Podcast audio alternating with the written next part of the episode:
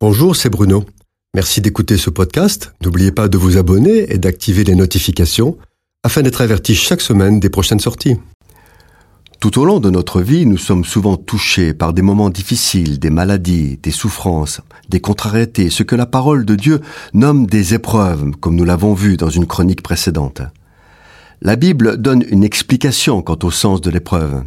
Elle dit Regardez comme un sujet de joie complète les diverses épreuves auxquelles vous pouvez être exposés, sachant que l'épreuve de votre foi produit la patience, afin que vous soyez parfaits et accomplis, sans faillir en rien.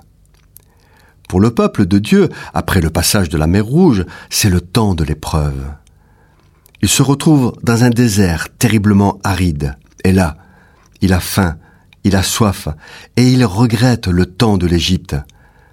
La réalité, c'est que pendant 430 ans qu'a duré leur séjour en Égypte, ils ont oublié jusqu'au nom de Dieu, et la plupart d'entre eux adoraient les idoles. Avant d'être réduits en esclavage, ils jouissaient d'une vie confortable dans laquelle il ne leur manquait rien, jouissant en Égypte du monopole de l'élevage du bétail. Brusquement, ils se retrouvent dans un désert torride de roches et de sable.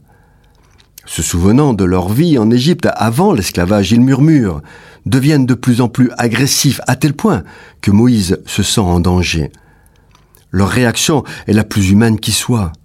En fait, quoi de plus humain que d'oublier les contraintes du passé pour ne se souvenir que des bonnes choses qu'il est si facile d'embellir encore et encore? Et la Bible nous dit que Dieu permet l'épreuve dans la vie des hommes afin que se manifeste ce qu'il y a dans le cœur de chacun.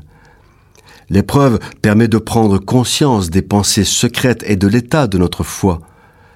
Si ce temps d'épreuve est un temps de formation et d'éducation pour les Hébreux, il doit l'être aussi pour ceux qui sont éprouvés aujourd'hui. Paul s'écrit nous nous glorifions même des épreuves, sachant que l'affliction produit la persévérance et la persévérance la victoire dans l'épreuve et l'espérance. Nos légères afflictions du moment présent produisent pour nous, au-delà de toute mesure, un poids éternel de gloire. Nous ne regardons pas aux choses visibles, mais à celles qui sont invisibles. Pour nous réconforter, notre Père céleste nous assure qu'avec l'épreuve, il prépare aussi le moyen d'en sortir.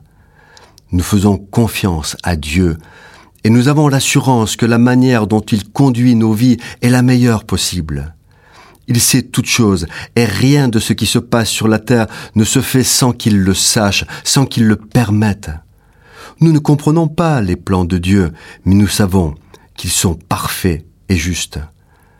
Lorsque nous sommes devant des impossibles, des difficultés insurmontables, il n'y a qu'une issue, proclamer que Jésus a vaincu les puissances et les dominations à la croix. L'épreuve est une prison dans laquelle le diable veut nous enchaîner.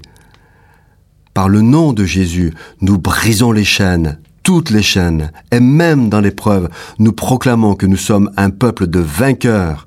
Amen. Cette chronique a été produite par Bruno Oldani et Jacques Cudeville.